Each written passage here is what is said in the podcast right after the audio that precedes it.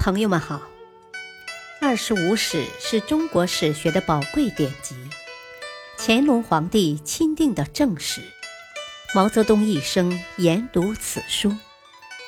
欢迎收听《二十五史珍藏版》第九部《梁书》传记第六，梁元帝。二。王僧辩初从江陵出发的时候，曾问萧绎：“侯景平定之后，应怎样对待简文帝呢？”萧绎说：“台城六门之内，自己兵威。”王僧辩说：“这种事他不能做，请用别人，他只能打侯景。”萧绎遂给宣猛将军朱买臣一个密令。侯景平定之日，便是简文帝灭亡之时。但侯景败归建康时，就把简文帝杀了，立了萧栋。不久，又废萧栋，自立为帝，把萧栋兄弟囚禁起来。建康光复后，萧栋兄弟三人被放出，两个弟弟说：“今日实免横死。”萧栋却说：“祸福难知啊。”他们遇到了朱买臣，朱买臣叫他们上船设宴款待，还未中席，便把他们沉入江底。这年十一月，萧绎在江陵称帝，改元成圣，是为元帝，改萧方矩名为萧元良，立为皇太子。梁元帝因建康城经过战乱，残破不堪。不愿东还，他把建康委托给王僧辩，京口则交给陈霸先。成圣二年（公元五百五十三年三月），武梁王萧纪从益州举兵向东，元帝写信向西魏求援，致使西魏轻易夺取益州。六月，萧纪在峡口败死。次年。萧景向西魏借兵，欲攻江陵。西魏太师宇文泰以元帝接待西魏使者不恭敬，又要求据旧图划定疆界等种种理由，命柱国于锦、宇文护、大将军杨忠率兵五万进攻江陵。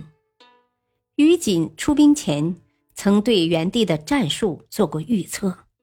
他认为，梁元帝若在军队总动员后主动放弃江陵，转移到建康，视为上策；若将外城居民迁进内城，加固防御工事，死守内城，等待援军，视为中策；若不做任何主动转移，紧守外城，视为下策，也是亡国之策。不幸的是，梁元帝在实战中采取的却是后者。魏军轻而易举地抵达江陵城下，四面攻城，不几日便城破。元帝命人将江陵原有的及健康运来的古今图书十四万卷付之一炬，之后出城求降，被迫向于景跪拜，任凭萧景的辱骂。并被囚于黑布幔中，萧绎不堪受辱，偷偷地对西魏仆射长孙简说：“城中埋金千金，我想送给你。”仆射长孙简听后很高兴，便带元帝入城。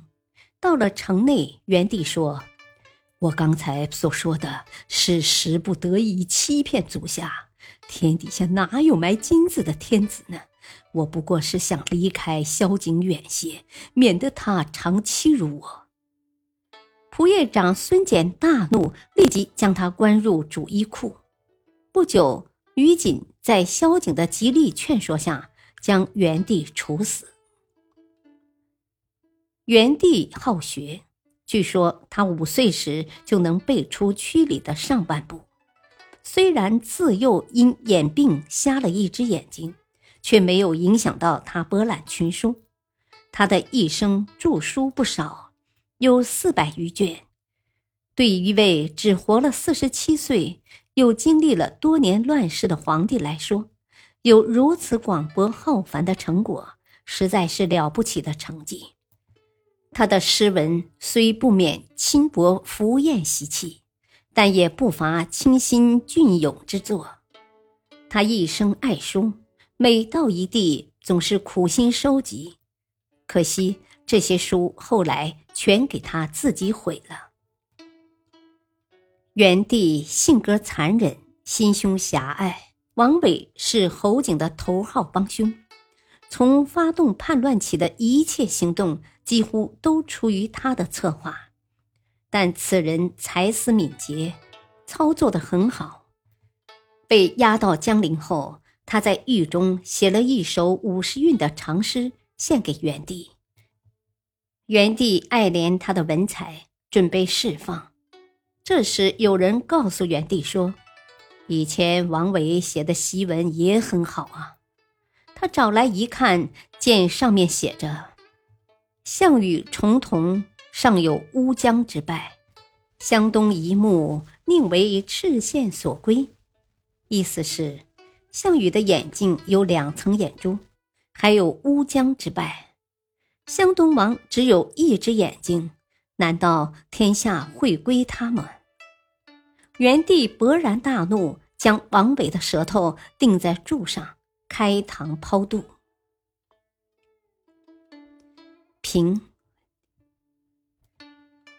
从秦始皇以后，中国的书籍遭到了大大小小数次的灾难，而梁元帝江陵一把火，主动的焚毁图书达十四万卷之多，这在两千多年的中国历史上是绝无仅有的，在世界历史上也属罕见的。要是没有梁元帝的焚书，我们了解梁朝以前的中国历史，肯定会比现在丰富得多。对先人，对后代，梁元帝所犯下的这个罪孽，真是太大了。感谢收听，下期播讲传记第七，王僧辩。敬请收听，再会。